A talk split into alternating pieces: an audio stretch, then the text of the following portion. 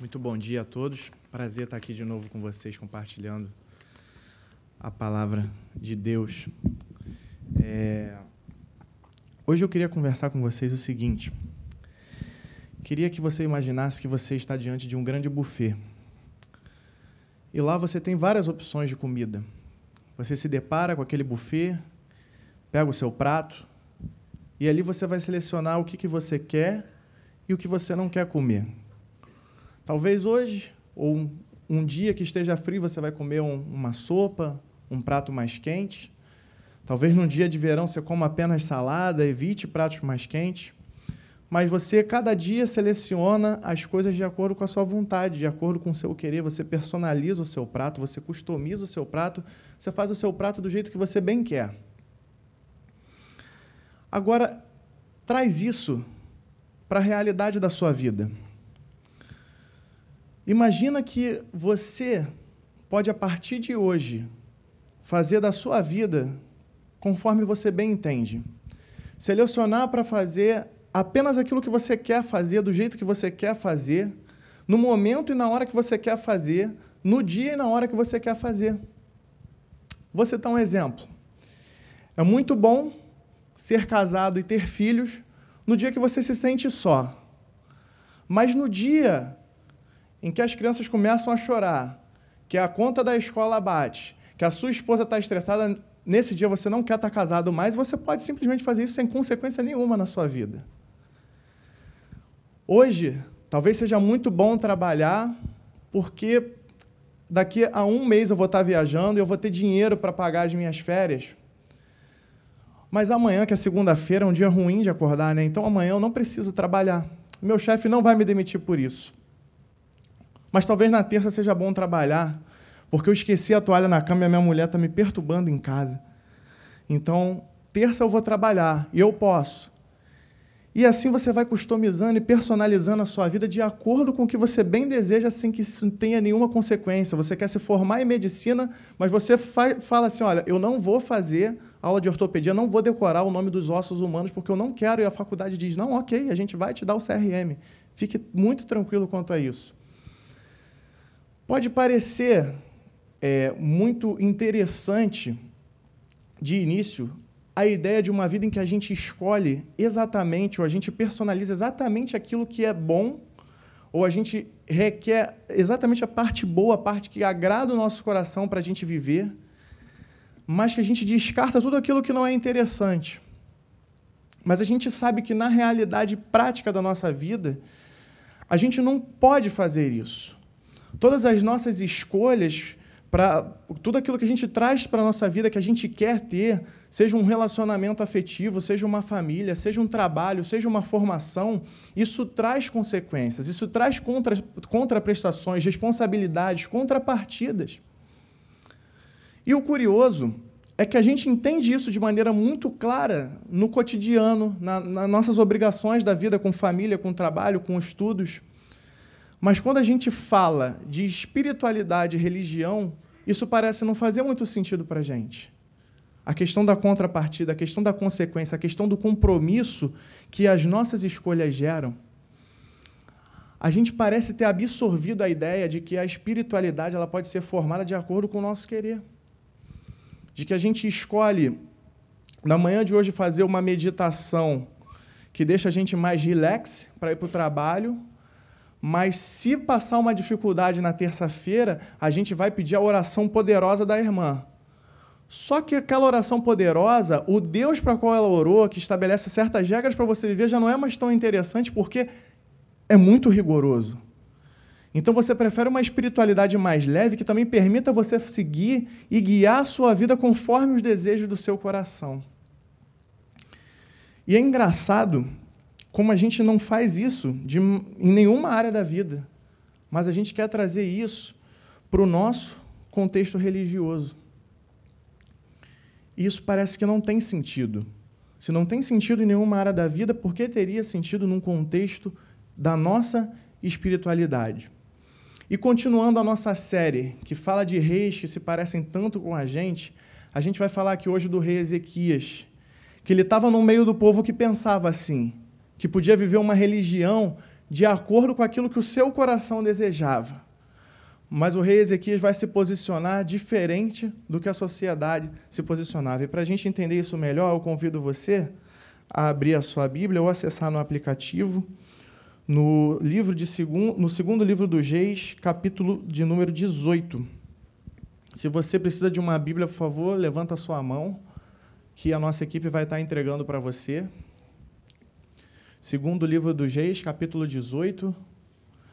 É, o capítulo é o número grande que aparece na sua Bíblia.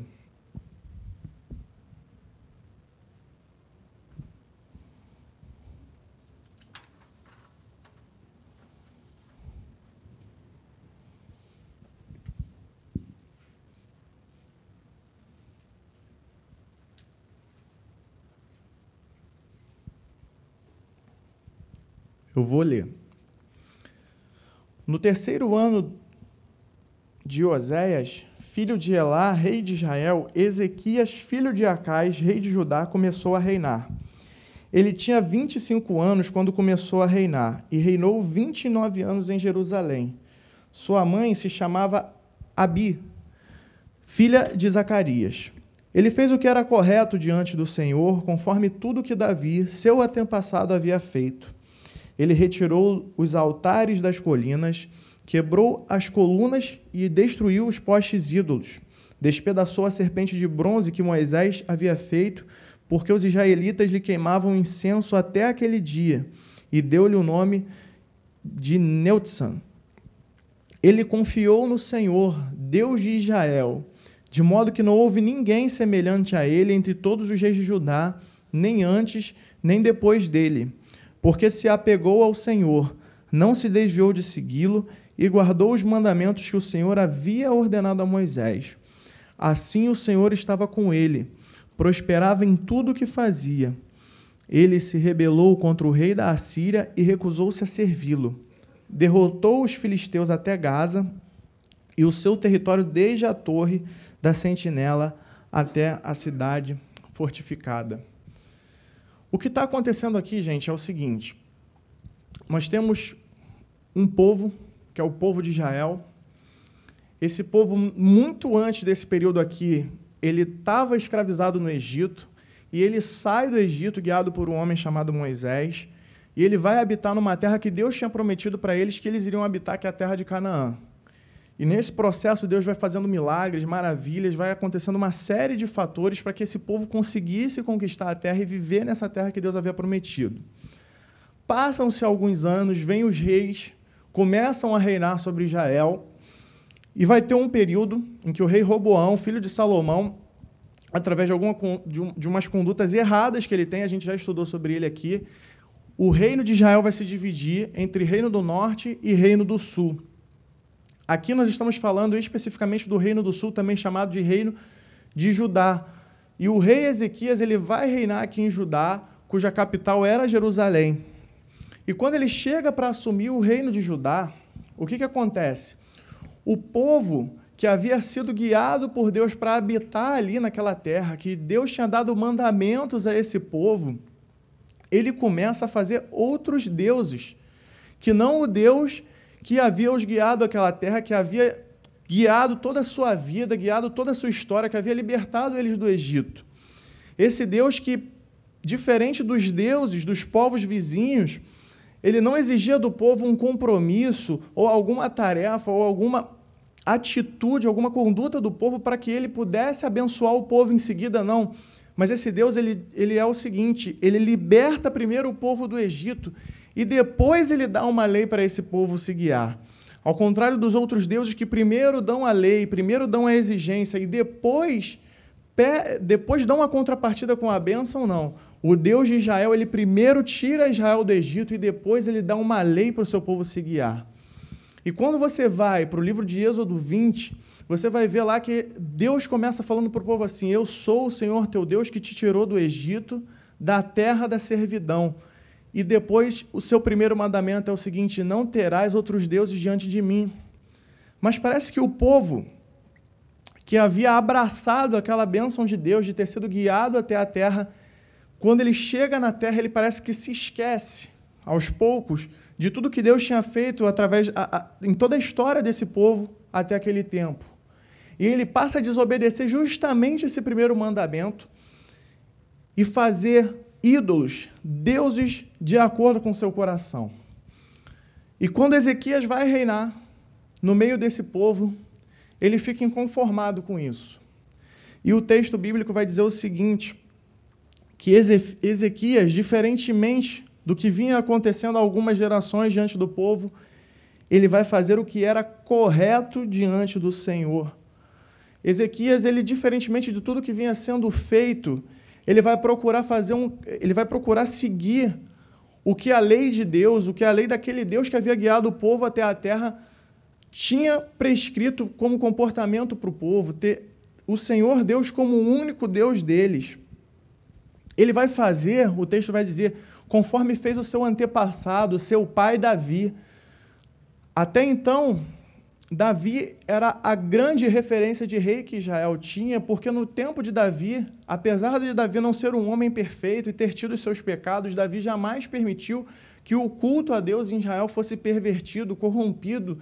Davi jamais permitiu que Israel tivesse outros deuses que não o seu Deus que guiou ele para fora do Egito.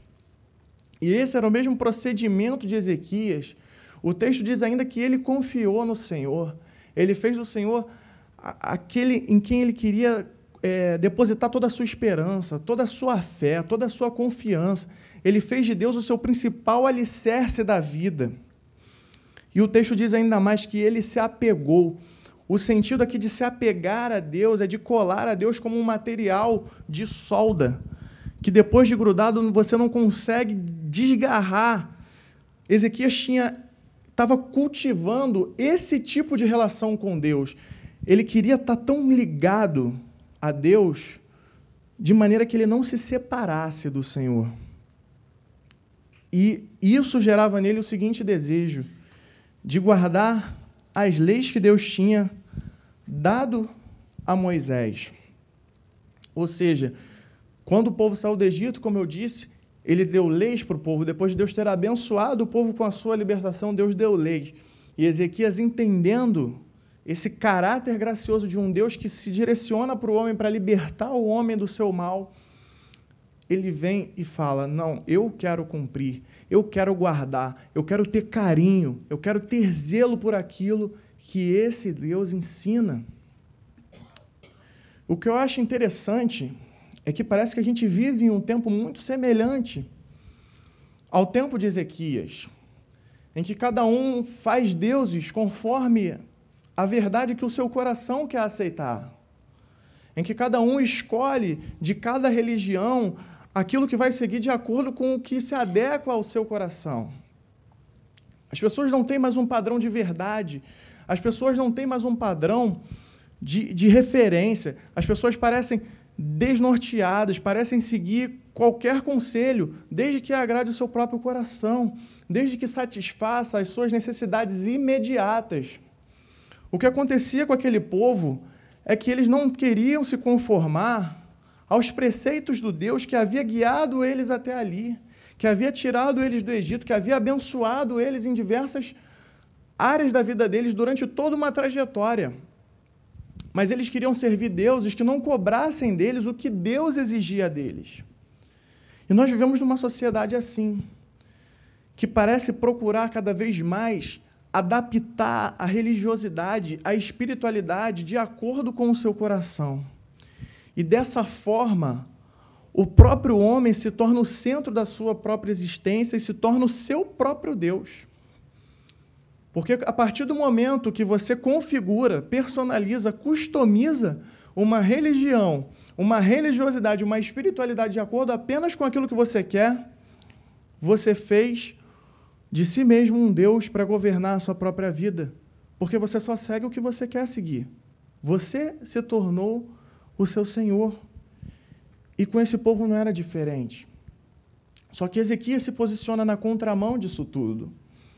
Ele não acreditava que ele precisava seguir o rumo ou as influências daquele povo que também perdeu a referência de verdade, que também perdeu a referência de absoluto, que também perdeu a referência daquilo que é concreto, daquilo que é existente, de que o mundo tinha uma ordem a seguir. E o engraçado é que não é só a Bíblia que vai falar para a gente que o mundo segue princípios universais absolutos.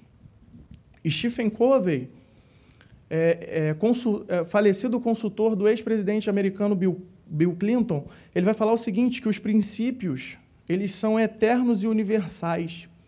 Eles não mudam, não se submetem à idade, raça, credo, gênero ou status. Pelo contrário, todos esses são subordinados a eles. E assim como Ezequias, nós somos convidados a ter esse procedimento de olhar para Deus e ter Ele como padrão da verdade da nossa vida. E ter Ele como aquele que mostra, por ser o Criador, por ser o autor do universo criado, que se revela para nós através de uma natureza completamente organizada, de um mundo completamente organizado, de uma sociedade que se revela organizada.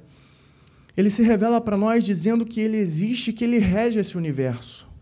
E quando a gente olha para ele, a gente não é convidado a fazer deuses de acordo com o nosso coração. A gente não é convidado a acreditar que estamos no meio de um acidente cósmico, nós somos convidados a ver que a natureza ela é uma ordem criada, que ela segue princípios que são eternos e universais, que são muito antes de nós e que valem para todo, todo mundo.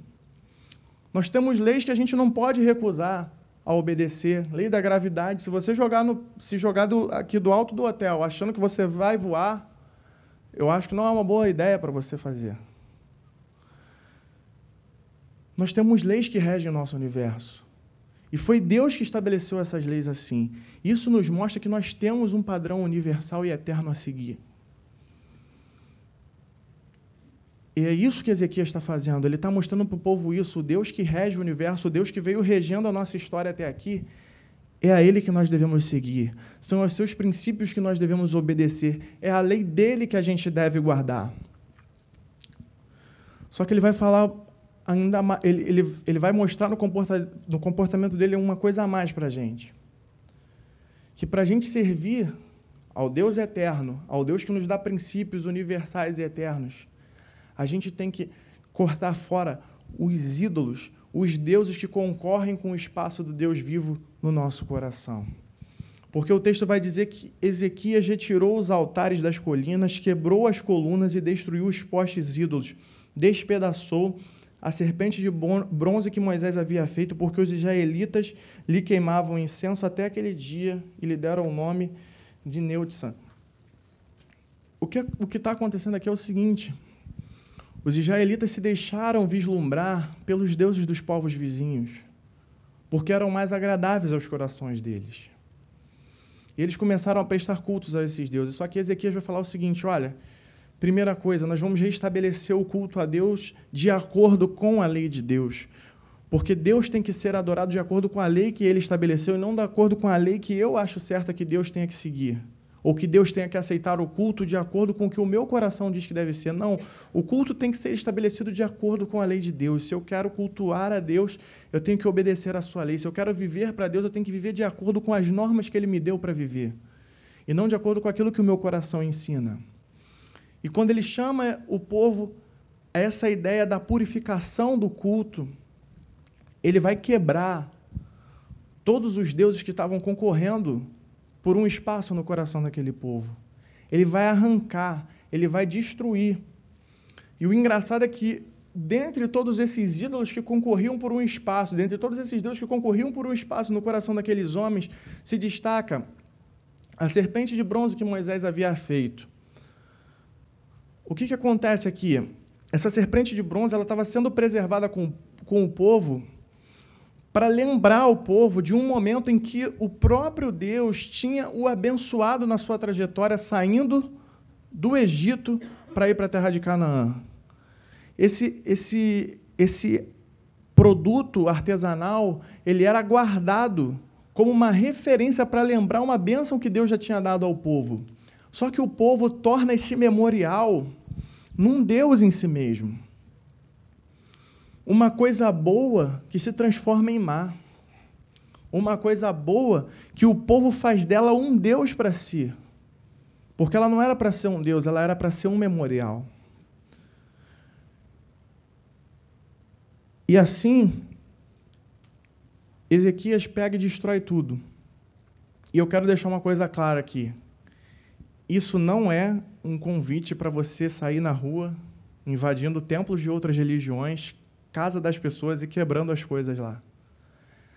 Mais uma vez, não é um convite para você invadir templos de outras religiões, casas das pessoas e quebrar objetos de culto deles ou aquilo que elas acreditam. Não é para fazer isso. Mas o convite aqui, o que, no caso de Ezequias, ele está num contexto completamente diferente do nosso, de mais de 3 mil anos atrás, que não se aplica à nossa realidade hoje. Mas de que maneira isso se aplica para nós? Se aplica para nós quando a gente vê que tem deuses concorrendo espaço no nosso coração todos os dias. Nós temos o poder que tenta nos seduzir diariamente, tenta fazer a gente esquecer de Deus para conquistá-lo a todo custo, para a gente se sobrepor sobre as outras pessoas e aí sim a gente se sentir alguém. A gente tem é, uma sede de preencher vazios no nosso coração e a gente esquece de Deus para cumprir essa função e vai buscando aplicar em outras coisas. E muitas vezes a gente pega coisas boas, como por exemplo família, como por exemplo trabalho, e faz disso um Deus. Uma coisa que é muito recorrente hoje em dia é que as pessoas incentivam mais os filhos nas carreiras do que a aprenderem sobre Deus dentro de casa. Não que você não deva incentivar os seus filhos a, a seguir uma carreira, mas você não pode abdicar Deus, do ensinamento na, na criação do seu filho, para colocar a carreira dele em primeiro lugar. Tudo isso segue uma ordem. Há pessoas colocando carreira acima de família, acima de gente, acima de tudo. E, e, nesse, nesse caminho, perde princípios, perde valores, coloca o dinheiro acima de tudo. E aí a ética já deixa de fazer parte da sua vida. Já não existe mais certo nem errado, porque tudo que eu almejo é ter dinheiro. Então, eu já guio e faço do dinheiro o ídolo do meu coração, aquele que vai determinar qual é a minha agenda. Ele se tornou o meu Deus, porque é ele que determina para mim o que é certo e o que é errado dentro da minha própria realidade, do meu próprio conceito.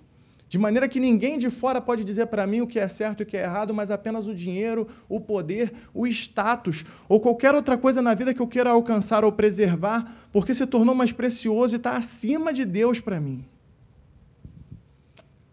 É sobre esses ídolos do coração que a gente tem que refletir e parar de dividir o nosso coração e colocar Deus em primeiro lugar, porque Ele é digno do primeiro lugar. E o texto vai dizer para a gente que a consequência disso no reinado de Ezequias foi o seguinte: que o Senhor caminhou com ele. E ele acabou prosperando em tudo que ele fez. De maneira que ele resistiu à opressão da Síria e venceu guerra de ponta a ponta contra os filisteus. O que, que isso ensina para a gente? Deixa eu explicar com bastante clareza para você a questão da prosperidade aqui. O que o texto está ensinando para a gente é o seguinte: o Ezequias, que colocou Deus em primeiro lugar, que, que reconheceu que Deus havia libertado o povo do Egito, que reconheceu que a lei de Deus era fruto do seu amor pelo povo, do seu cuidado, do seu zelo pelo povo, e valorizou isso sobre todas as coisas, valorizou a companhia de Deus sobre todas as outras, valorizou os valores e os princípios que Deus tinha dado para ele sobre todas as coisas.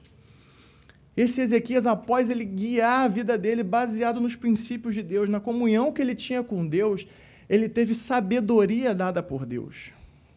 Deus deu inteligência para ele, Deus deu sabedoria para ele, Deus despertou uma confiança resultante da intimidade que eles começaram a cultivar.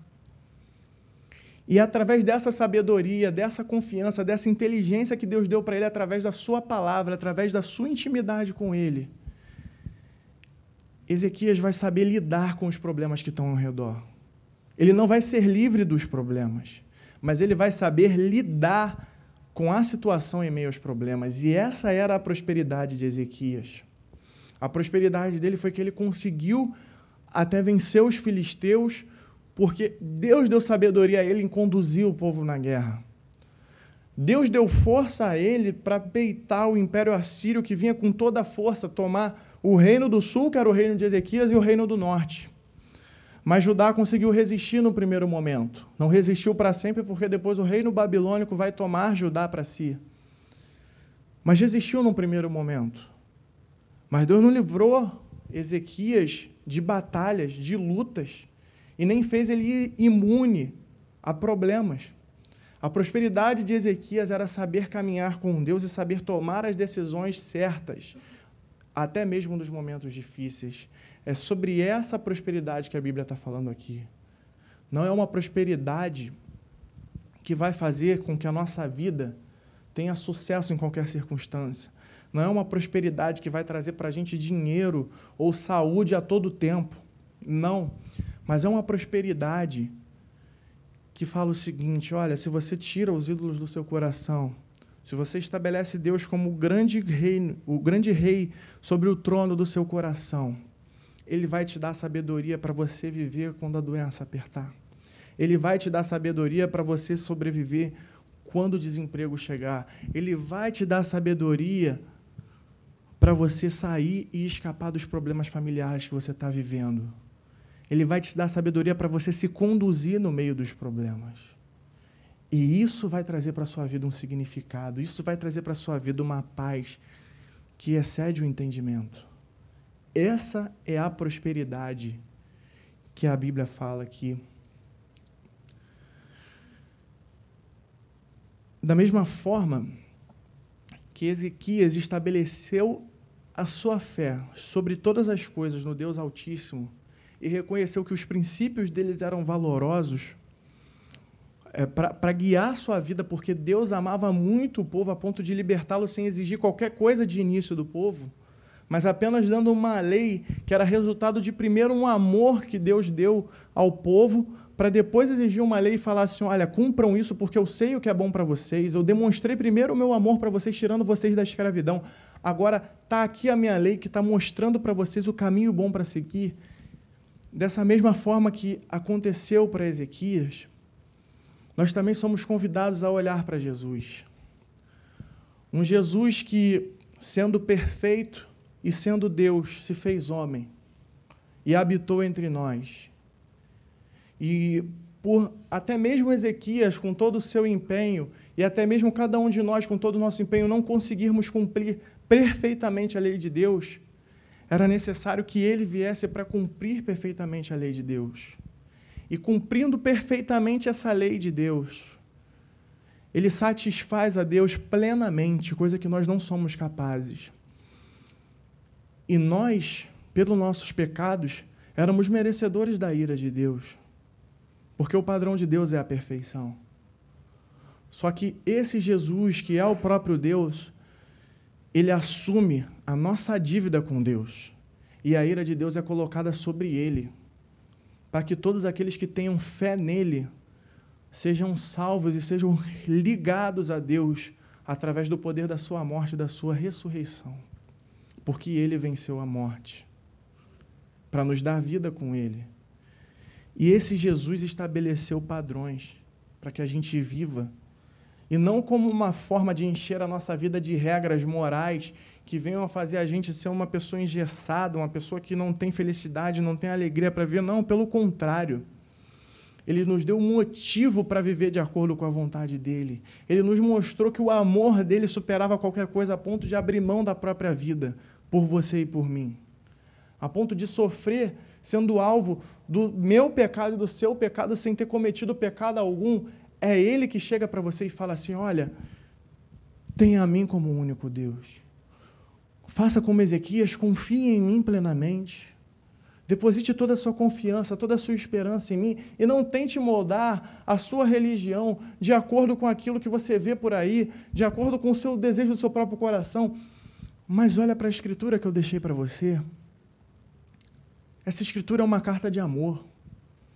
Nessa escritura eu estou colocando aquilo que é bom para a sua vida, aquilo que vai te dar uma vida repleta de significado e feliz. Olha para isso e guarda dentro do seu coração.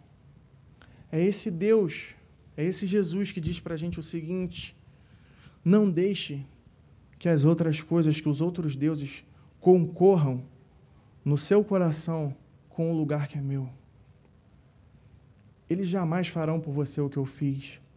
Você pode olhar em todas as religiões do mundo e você vai encontrar sempre o mesmo princípio: o homem buscando o relacionamento com o transcendente. Mas quando você olha para o Evangelho, é Deus que sai em busca do homem. É Deus que vai na direção do homem. Quando você olha para todas as religiões, o homem faz para receber do ser transcendente, do ser divino. Mas quando você olha para o Evangelho, Deus faz primeiro pelo homem para pedir o seu amor como resposta. É esse Deus que fala: não permita que os outros deuses concorram no lugar do seu coração comigo. E ele diz o seguinte para a gente: saiba que em meio às lutas, em meio às dificuldades, eu caminharei com você e na minha palavra você vai encontrar sabedoria para ser próspero, para ser feliz, para ter paz. Até diante das maiores dificuldades que você possa enfrentar na vida, você vai conseguir ter sabedoria, inteligência para lidar, de maneira que, mesmo em meio à dor mais profunda, você seja feliz você entenda que a sua vida faz sentido. Você entenda que eu valorizo a sua vida mais do que qualquer outro.